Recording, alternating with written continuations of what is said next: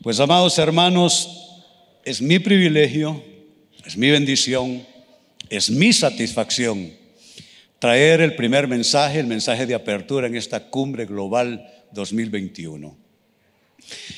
Dios ha sido bueno, este ha sido un tiempo especial, yo le llamo un tiempo de enseñanza, porque fácil no ha sido, pero ha sido un tiempo de enseñanza. Hemos experimentado pérdidas, algunos de ustedes experimentaron pérdidas de seres amados ahí en su familia.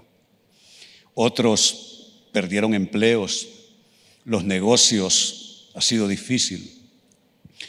Pero yo en ningún momento encontré que esto es un tiempo de tribulación para nosotros, sino de enseñanza y de preparación para lo que viene. Dios nos está haciendo fuertes y la única manera de hacerte fuerte es pasarte por el desierto. Así pasó con el pueblo de Israel. Era la única manera de equiparlos para la tierra prometida, de potenciarlos, igual nosotros. Si tú crees que esta pandemia nos ha debilitado, estás completamente equivocado. Cambia tu mente. Esta pandemia está haciendo más fuerte la iglesia del Señor en todas partes para grandes conquistas, para grandes avances en el tiempo por venir.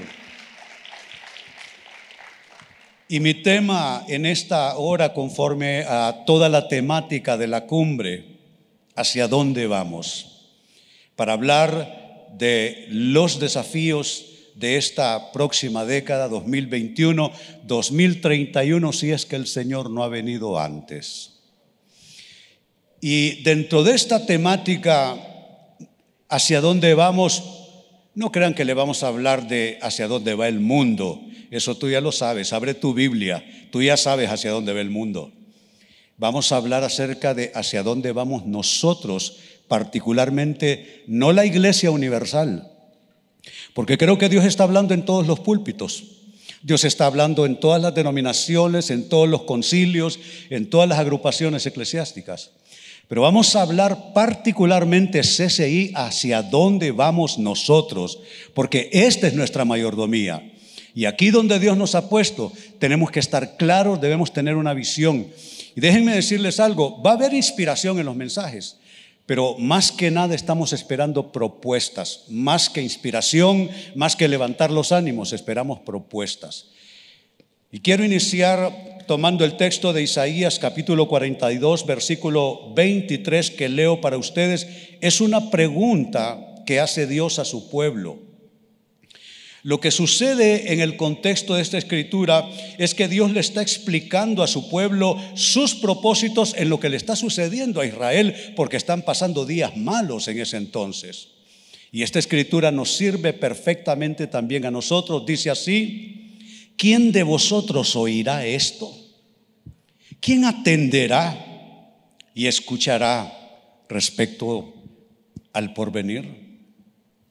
Saben, aquí hay vocablos muy importantes. Oirá, atenderá, escuchará. Yo he visto que hay creyentes que han interpretado esta temporada de pandemia conforme las noticias hablaron conforme los medios de comunicación masivos. Pero sabe, hay una mejor forma de interpretar las cosas que pasan y es interpretarlos conforme a la palabra de Dios y a lo que Dios esté hablando para esa temporada. Y es lo que está pasando con esta escritura. Dios está diciéndole a su pueblo que hay que aprender a oír, oír realmente lo que está pasando, que hay que aprender a atender en el Espíritu y escuchar en el Espíritu de Dios lo que pasa y lo que vendrá. Mi comentario en notas para ustedes es este. Los vocablos oír, atender y escuchar reclaman de nosotros lo siguiente.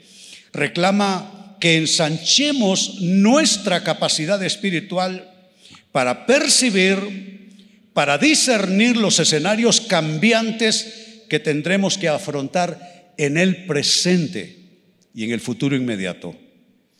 El mundo está cambiando aceleradamente y el que está agitando las aguas es Dios.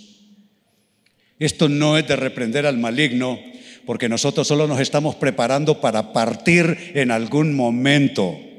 Así es que tenemos nosotros que afinar nuestro oído, ensanchar nuestra capacidad espiritual, percibir realmente en Dios lo que está pasando ahora y lo que vamos a afrontar después.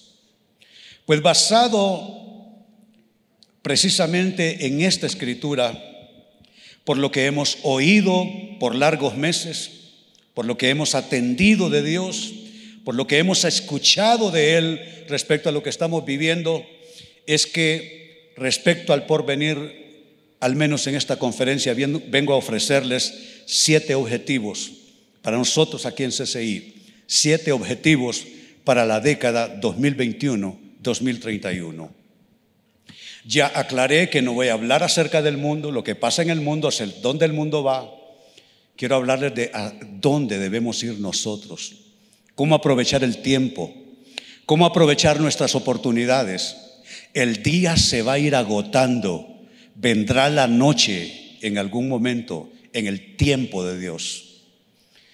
¿Qué objetivos son estos para la década 21-31? El primero, alcanzar presencia CCI en 50 países del mundo. No es una meta difícil, pareciera que hay mucho tiempo para tan poca meta. ¿Y por qué poca meta? Porque ya estamos como en 34 países. Pero no es fácil, ¿no es cierto? Aquí tengo mis ejecutivos de la oficina central. Cada año es más difícil para nosotros. Solo, pasar la banda de 31 países nos costó años. Entonces no crean que es tan fácil entrar en un país. No es tan fácil, máxime en el modelo nuestro, que no enviamos gente, sino por el Espíritu de Dios buscamos contactar gente que estén allá, que hayan nacido allá, que sean parte de esa cultura, de ese escenario, que no tengan que transicionar. Aquí hay misioneros que eh, eh, enfrenten mío que seguramente transicionaron y no es fácil transicionar entre culturas, el aspecto de idioma, de costumbres de la gente, etc. Entonces, este es, una primera, este es un primer objetivo, alcanzar presencia CCI en 50 países. Esto, y lo digo en mis notas, a través de un esfuerzo estratégico coordinado. Mire cómo lo digo, esfuerzo estratégico coordinado para el avance y para el crecimiento nacional y regional de la red. ¿Qué les estoy diciendo? Tenemos que avanzar. No estamos para estar jugando a iglesia. Ya venir a la iglesia para sentirse bien, eso ya debe quedar antes de la pandemia. Ya de la pandemia en adelante, Aquí venimos, mire cómo es la vida. Ahora corremos riesgo para venir a la iglesia. Algunos todavía no se deciden. Allá los veo en el supermercado, pero no los veo aquí. Allá los veo en la ferretería, pero no los veo aquí. Algunos todavía tienen miedo, claro, porque la diferencia hoy día es que hay que correr riesgo para venir a la iglesia. Esto no es nuevo para nuestras iglesias en Asia, en África y en otros países para nosotros es nuevo y tenemos que saltar esa barrera. Dios nos va a cuidar, Dios nos va a proteger y tenemos que avanzar, tenemos que trabajar, tenemos que trabajar. Hoy más que nunca es importante orar y hoy más que nunca es importante ofrendar y diezmar. Si usted es un líder que no diezma, usted es una vergüenza para sí mismo porque hoy tenemos que comprometer nuestros recursos para el avance de la obra de Dios, porque no hay tanto tiempo. Segundo objetivo, convertir el CCI en cada país en un movimiento nacional. Esta visión no me la dio Dios a mí, este segundo aspecto se lo dio el pastor Alberto en nuestra cumbre pastoral del año pasado, el año anterior. Él propuso a todos los pastores, que convirtiéramos el CCI en un gran movimiento nacional. Yo estoy desafiando a nuestros presbíteros nacionales y regionales que no se conformen con tener cinco, seis, siete iglesias en ese país, que hay que hacer un reguero de iglesias CCI en cada país y en cada región del mundo donde nos encontremos. ¿Sabe qué me dijo a mí Dios cuando comenzó esta obra 22 años atrás más o menos? Que por cierto estoy viendo a Salomón Martínez y Salo le llamó a CCI en los primeros días que CCI era una tierra buena para sembrar. Y Dios honró tu palabra, varón. Y saben, con esta visión que Dios le dio al pastor Alberto, un movimiento nacional, hemos estado reclamando esto. Y lo que les decía, Dios me dijo al inicio de esta obra, lo voy a convertir en una marca, me dijo el Espíritu Santo. CCI lo voy a convertir en una marca y ya CCI es una marca en muchos países donde estamos, pero necesitamos avanzar. Y les aclaro algo, cuando digo una marca no estoy de manera altiva hablando, estoy diciendo que si el mundo pone marcas de todas las porquerías que se hacen ahí afuera y las ponen en la televisión y en las películas y en la música y en las modas, ¿por qué no nosotros poner marca de lo que hacemos para Dios a cada paso que estamos avanzando? Y óyelo bien, si vas a aplaudir, aplaude bien en esta hora.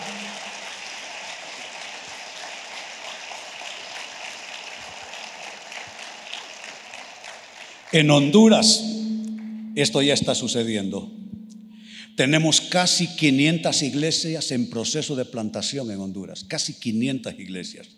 Y hemos ido a partir del año 2017 a razón de 100 iglesias cada año aquí en Honduras.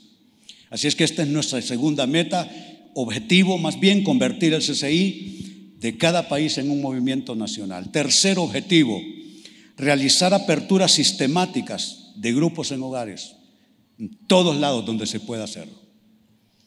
Los grupos en hogares fue el descubrimiento de muchas iglesias de varias denominaciones y de distintos concilios con esta pandemia, porque nadie estaba esperando que le cerraran los templos, nadie, ni el más adelantado lo estaba esperando. Los profetas no nos hablaron de eso tampoco. Y sabe, ha sido una gran enseñanza. Con el pastor Alberto ¿Sabe dónde nos hicimos pastores? Como pastores de grupos. Células le llamábamos en aquel entonces. Yo tenía un famoso grupo en el barrio Villadela donde quedaban por lo menos 30 personas viendo desde las ventanas y la puerta abierta de par en par. Pastor Alberto era famoso con los grupos que él manejaba. Nosotros conocemos, pastor, este oficio. Nosotros sabemos cómo pastorear desde los grupos pequeños. Y sabe, esto es algo que hay que comenzar a hacerlo. No hay que detenernos, no hay que estancarnos. Y me ha gustado ese como lema que lanzaron aquí en Tegucigalpa. Cada casa un grupo. Me gustó eso, me caló por dentro, me embriagó mi espíritu. Cada casa un grupo. Sí, Señor. Y esa debe ser la visión.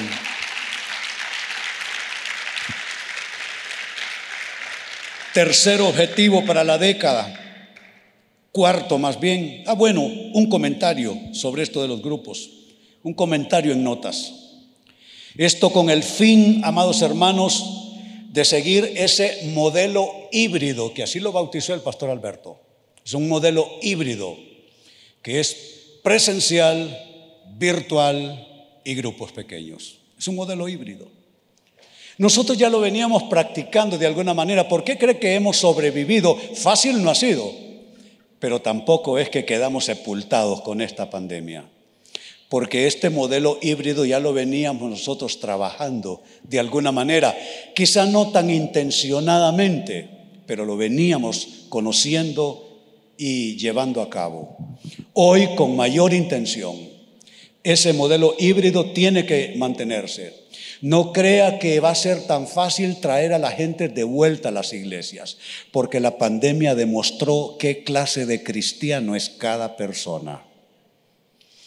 La pandemia desnudó a aquellos cristianos que son de papel, que se estrujan con nada, los que son de vidrio, que se tiran al piso y se quiebran. Los cristianos miedosos, los prejuiciados, los que le atienden más al periodista que al pastor Y tenemos entonces que continuar con este modelo híbrido, quién sabe cuánto tiempo. Por lo bajo, todo el 2021 seguimos en modelo híbrido. Semipresencial, virtual y grupos pequeños. Cuarto objetivo para la década 2021-2031, plantar, y escuche bien como lo digo, iglesias multiplicativas con el modelo casa-iglesia en los países donde estamos presentes. El modelo multiplicativo es algo que hemos estado usando en Honduras desde el año 2017 para acá. En el 16, de hecho, usamos todo el año 2016 para organizarnos en el modelo multiplicativo. Levantar iglesias, irnos tierra adentro en Honduras para levantar iglesias. En el 2016 teníamos 90 iglesias en Honduras. En el año 2016, 90 iglesias. Para el año 2020, a finales, llegamos por poquito a las 500. Solo nos quedan unas poquitas para no alcanzar las 500 iglesias. Es más, en año de pandemia, Pastor Germán, nuestro supervisor nacional, 80 y ¿cuántas iglesias levantó? 87 iglesias nuevas en ese modelo multiplicativo en año de pandemia con los templos cerrados, las ciudades cerradas y todo cerrado en todo lugar, 86 nuevas iglesias. Ahora, ¿en qué consiste ese concepto de iglesia multiplicativa, ese modelo de casa iglesia? Bueno, lo digo en mi nota para ustedes. Este modelo ahorra costos de locales, costos de equipamientos, gastos operativos y hace ágil y dinámico el proceso de plantación y de establecimiento de iglesias. Lo hace fácil.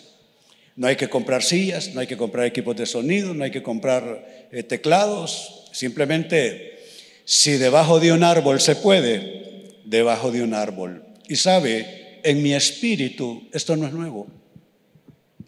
¿Sabe qué le dije al Señor en el año de 1999 que comenzamos SI?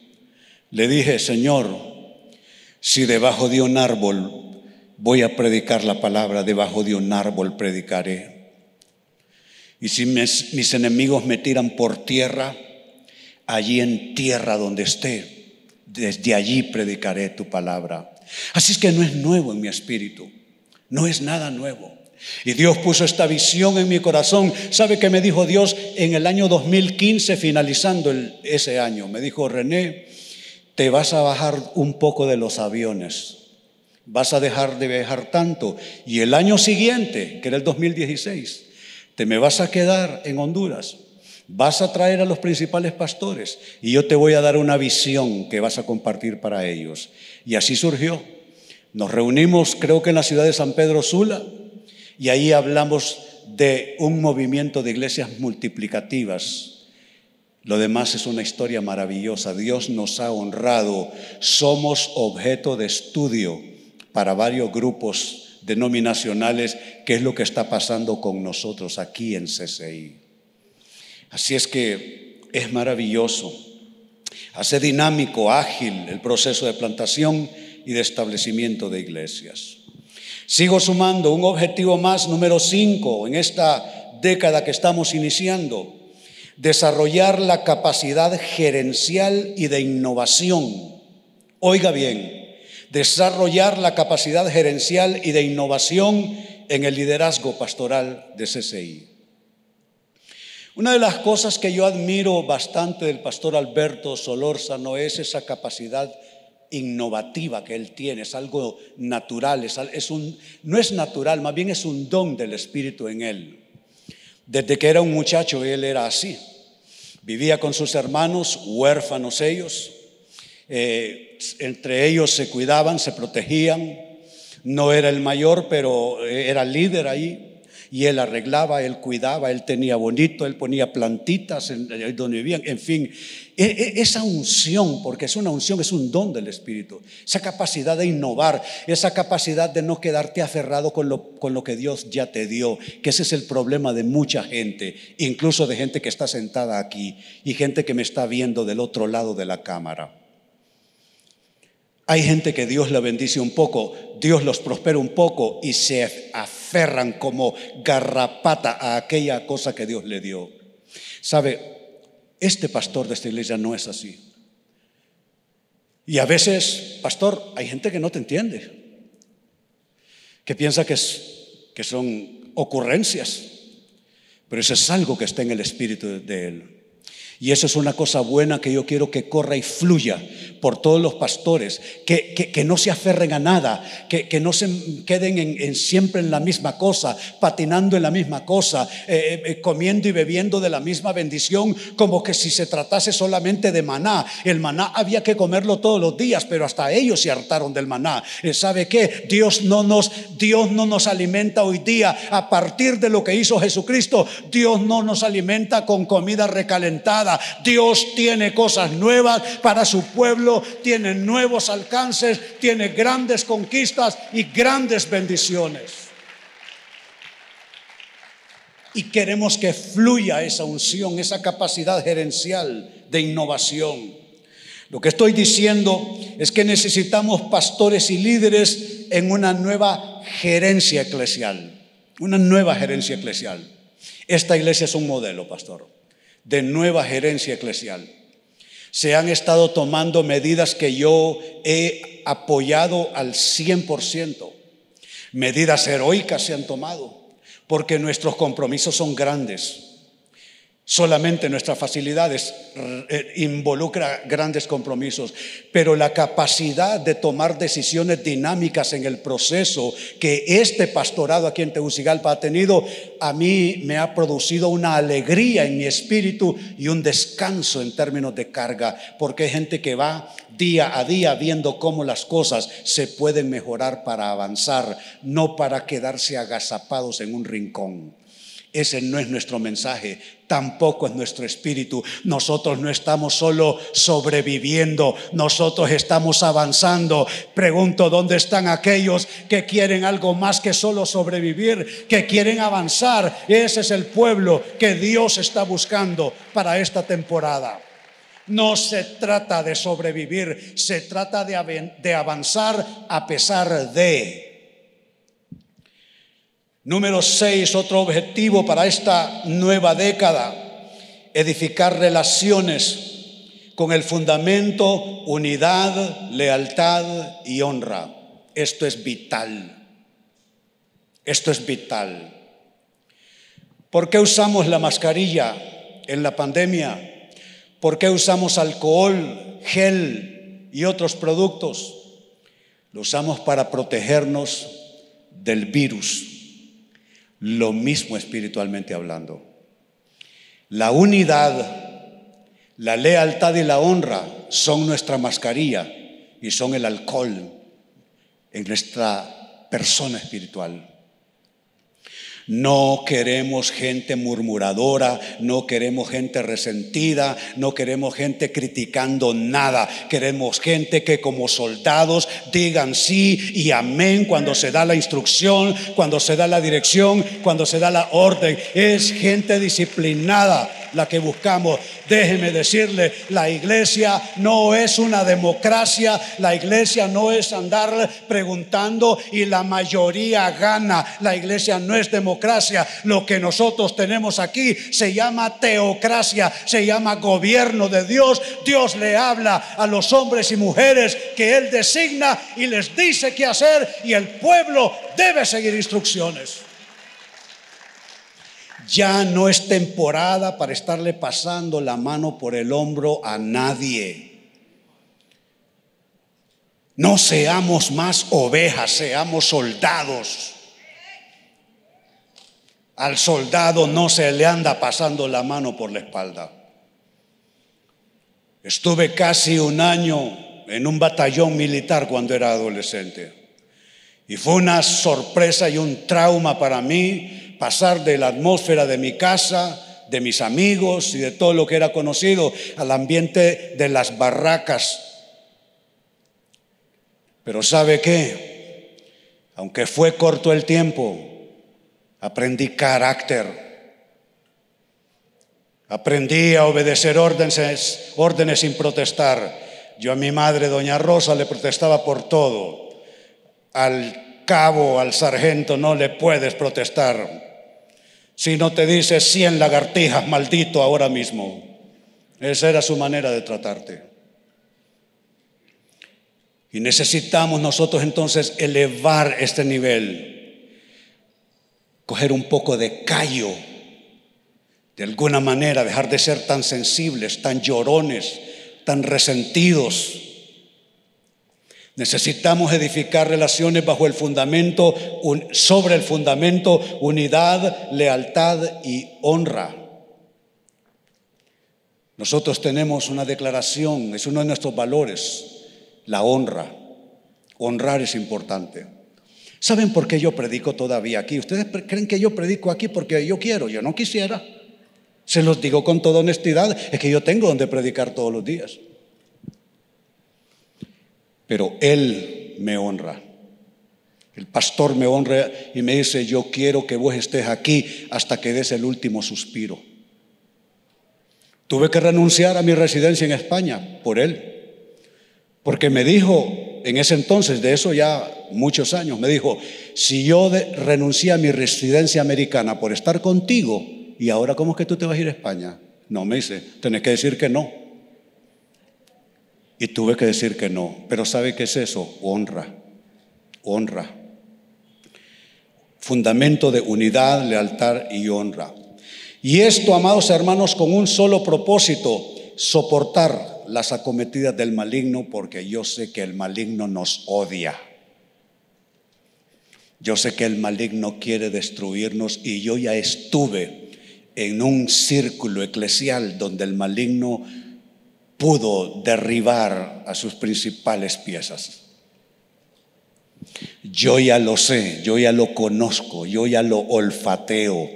¿Y sabe qué dicen los expertos en el crecimiento? Que más o menos alrededor del año 20 al 25 los, los grupos y concilios eclesiásticos tienen una sacudida. Lo dicen los estudios de los expertos en el crecimiento. Y aunque no lo dijeran, yo ya lo sé. Entonces necesitamos eh, vacunarnos. ¿Cuántos, ¿Cuántos están esperando la vacuna? Yo no, yo estoy viejo, ¿y para qué me voy a vacunar yo? Como dice, hierba mala nunca muere, ¿verdad? O sea, yo para qué me voy a vacunar. Pero yo sé que la mayoría están esperando la vacuna. Pues ¿saben qué? Vacúnense. Se llama unidad, se llama lealtad, se llama honra. Vacúnate, hermano. Vacúnate, hermana. Vacúnate. Vacúnate con unidad, vacúnate con lealtad, vacúnate con honra. Y cierro con esto. No me va a quedar tiempo de orar ya. Una, un objetivo más, estimular procesos saludables y en tiempo oportuno del relevo generacional. No somos eternos, necesitamos preparar los procesos, echar a andar los procesos de relevo generacional. ¿Qué significa esto? Lo digo en mi nota. Significa hacer procesos optimistas de empoderamiento de las nuevas generaciones de pastores y líderes. Significa también que en los próximos 10 años los pastores más adultos deben preparar su relevo generacional. En 10 años el pastor Alberto tendrá mi edad. A mí me tratan como viejito, no creo que a él lo van a tratar como viejito. A mí me tratan como viejito, todos me andan agarrando cuando subo las gradas y todo, casi me bajan chineado del auto. Pero ¿saben qué? Qué bueno poder hacer esto. En la tercera noche de cumbre nosotros vamos a, a mover, a ejercer ese proceso generacional de relevo y voy a proceder a ordenar al pastor Alberto Solórzano como obispo auxiliar de la red global CCI.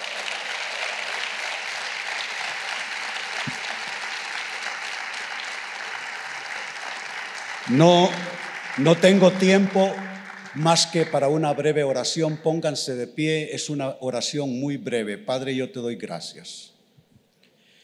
Te pido humildemente, Señor, que nos ayudes con estas propuestas. Corrige lo que tengas que corregir. Ajusta lo que tengas que ajustar. Cambia lo que tengas que cambiar. Desde nuestra pequeñez, desde nuestra finitez, Señor, hemos hecho estas propuestas.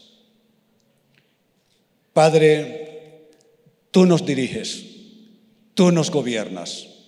Guíanos, Señor, en esta nueva temporada. Señor, si tú no vienes antes, queremos ser, como dice tu palabra, bienaventurado aquel, aquel siervo al cual cuando venga su Señor le halle haciendo así. Señor, encuéntranos comprometidos y trabajando, Señor, por tu gloria y por tu alabanza. Por Cristo Jesús oramos. Amén, amén y amén. Le damos gloria, le damos alabanza a Él.